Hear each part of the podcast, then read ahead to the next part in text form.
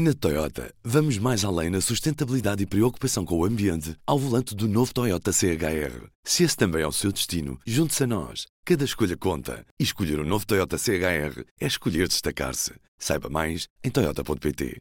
P24, edição da tarde de quarta-feira, 22 de novembro. Apresentamos a nova gama de veículos híbridos plug-in. Uma tecnologia que veio para mudar o futuro. BMW iPerformance. A Comissão Nacional de Proteção de Dados não autoriza a publicação integral do capítulo em falta do relatório do professor Domingos Xavier Viegas sobre Pedrógão Grande. O capítulo 6 descreve as circunstâncias da morte das 64 pessoas e conta ainda histórias de sobreviventes da tragédia. No parecer que tinha sido pedido pelo Ministério da Administração Interna e que foi hoje conhecido, a Proteção de Dados rejeita que as informações se tornem públicas por causa do elevado grau de exposição das histórias das vítimas, testemunhas testemunhas e sobreviventes. Diz a proteção de dados que, apesar de ter sido feito um esforço para retirar os nomes das pessoas, seria possível relacionar os factos e identificar as vítimas. O parecer refere ainda que a divulgação generalizada, sobretudo na internet, da informação sobre cada uma das vítimas afetaria significativamente os direitos fundamentais ao respeito pela vida privada e à proteção de dados pessoais. O Tribunal de Contas diz que a compra e venda de equipamento militar por parte das Forças Armadas está fora de controlo. Num relatório divulgado esta manhã, os juízes acusam o Ministério da Defesa e as Forças Armadas de não lhes fornecerem informação suficiente sobre a execução da Lei de Programação Militar. O documento refere então que a falta de informações impediu os juízes de fazerem uma auditoria com rigor aos investimentos das Forças Armadas. Os juízes não aceitam o argumento da confidencialidade das despesas do setor, que é invocado pelas Forças Armadas para não prestarem contas rigorosas. Na auditoria, os juízes detectaram que há deficiências por corrigir há uma década. Confrontadas pelos juízes com as irregularidades identificadas, as Forças Armadas respondem. Por exemplo, a Força Aérea garante que atuou sempre dentro do quadro legal vigente, procurando a melhor eficiência da despesa pública. Ratko Mladic, antigo chefe militar dos sérvios na Bósnia, foi condenado à prisão perpétua. Conhecido como o carniceiro da Bósnia, foi considerado culpado por genocídio e crimes contra a humanidade.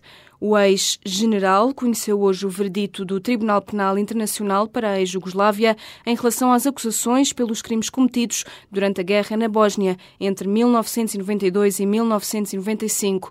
Durante a leitura da sentença, Mladic gritou ao juiz, acabando por ser retirado da sala do tribunal. Entretanto, a defesa do ex-comandante militar já disse que vai recorrer da decisão. Entre os crimes cometidos, Radko Mladic terá ordenado a morte de 8 mil muçulmanos bósnios desarmados e terá sido responsável pelo cerco à capital da Bósnia, Sarajevo, onde morreram mais de 11 mil civis. A Comissão Europeia considerou hoje que o esboço orçamental de Portugal para o próximo ano pode resultar num desvio significativo do ajustamento recomendado, falando em riscos de não cumprimento dos requisitos do Pacto de Estabilidade e Crescimento. Portugal fica assim no grupo de cinco países relativamente aos quais Bruxelas entende que há risco de não cumprimento. São eles, para o nosso país, a Bélgica, a Áustria, a Eslovénia e a Itália. O Executivo Comunitário já tinha escrito uma carta ao Ministro das Finanças com preocupações relativamente à consolidação orçamental para o próximo ano, isto porque Bruxelas considera que ficava aquém do definido. Em apenas um ano, a Universidade do Minho pagou mais de 200 mil euros a uma empresa de que o pró-reitor da instituição é também sócio. A relação da Universidade com a OPT começou em 2014 e já rendeu à firma mais de 90% dos contratos públicos de que é beneficiária. A OPT é uma sociedade por cotas detida por Guilherme Borges Pereira e pela esposa. Ora, Borges Pereira foi nomeado em outubro do ano passado pró-reitor da Universidade do Minho. Desde a tomada de posse, a empresa de que o pró-reitor é sócio fez cinco contratos com a instituição. Por causa da relação da Universidade com a empresa OPT, uma auditoria da Inspeção-Geral de Educação e Ciência aponta irregularidades na forma como os bens e serviços foram adquiridos pela instituição. Segundo a IGEC, a Universidade do Minho fez contratos sucessivos com a OPT que eram suscetíveis de constituir objeto de um único contrato, violando assim o Código da Contratação Pública. Os trabalhadores do Infarmed realizaram um inquérito sobre a disponibilidade de se deslocarem para o Porto. Isto depois do anúncio da mudança da sede do organismo regulador dos medicamentos em Portugal, feito na terça-feira. Um anúncio que apanhou os funcionários de surpresa. Em declaração aos jornalistas, o coordenador da Comissão de Trabalhadores adiantou que os resultados do inquérito serão enviados ao Ministro da Saúde, através de carta fechada, antes de serem divulgados publicamente. Rui Spínola diz que os trabalhadores manifestaram uma total união na defesa dos seus direitos e a predisposição em continuar o seu trabalho em benefício da saúde pública. Para as 8 horas da noite está marcada uma conferência de imprensa, altura em que a Comissão de Trabalhadores deve anunciar as decisões tomadas. A próxima jornada da Liga Portuguesa de Futebol está em risco. Os árbitros ameaçam paralisar a competição por causa do clima vivido no futebol português. Há juízes que se queixam de casos de intimidação, denúncias e ameaças e por isso a paralisação está em vias de se tornar real já no próximo fim de semana. Dos 76 árbitros dos campeonatos profissionais, incluindo auxiliares e estagiários, apenas três não pediram dispensa dos jogos do fim de semana.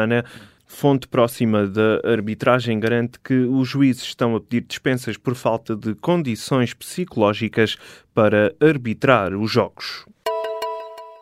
Entre o início de junho e o final de setembro deste ano foram feitos quase 3.500 novos furos para captação de água subterrânea. Foram também regularizadas quase 1.800 captações já existentes. Estes são números do relatório de final de outubro do Grupo de Trabalho de Assessoria Técnica à Comissão da Seca. O país vive numa situação de seca severa e extrema na quase totalidade do território continental. O grupo de trabalho recomenda a limitação e licenciamento de novas captações ao estritamente necessário e após uma análise cuidada da sua sustentabilidade. A justificação prende-se com o facto de não se poder colocar em causa as captações já existentes. Em Portugal existem cerca de 60 mil captações superficiais e subterrâneas licenciadas. O antigo vice-presidente do Zimbábue regressou hoje ao país, dois dias antes de tomar posse como novo presidente. Emerson Mnangagwa tinha fugido para a África do Sul no início do mês, depois de ter sido afastado da vice-presidência como resultado de uma ruptura com o então presidente do Zimbábue, Robert Mugabe. Mugabe esteve no poder durante quase quatro décadas, apresentou ontem a carta de demissão depois de, nos últimos dias, ter vindo a perder apoios e já numa altura em que estava em cima da mesa um processo de destituição. Manangagwa foi então delegado pelo partido para cumprir o que resta do mandato de Mugabe até às próximas eleições presidenciais no Zimbábue, que estão previstas para setembro do próximo ano. A JAS, Associação de Afrodescendentes, propôs a criação de um memorial às vítimas da escravatura num dos relevados da Ribeira das Naus, junto à Praça do Comércio. A proposta surge no âmbito do Orçamento Participativo de Lisboa, cuja votação termina nesta quarta-feira. Não existe ainda uma proposta desenhada, segundo a Presidente da Associação de Afrodescendentes. Beatriz Gomes Dias garante apenas que o projeto será entregue a um criador africano ou afrodescendente, já que foi de África que veio a maioria dos escravos que Portugal transacionou e o espaço entre a Ribeira das Naus e o Campo das Cebolas, que foi palco deste comércio hediondo, é o local indicado para o monumento. Esta homenagem aos milhões de pessoas que foram escravizadas obriga a cidade a olhar para uma parte da história do país que é dolorosa e que foi durante décadas silenciada. Com este projeto, os membros da associação querem lançar uma reflexão sobre a relação do passado histórico português com o racismo. Na Toyota, vamos mais além na sustentabilidade e preocupação com o ambiente ao volante do novo Toyota CHR. Se esse também é o seu destino, junte-se a nós. Cada escolha conta. E escolher o um novo Toyota CHR é escolher destacar-se. Saiba mais em Toyota.pt.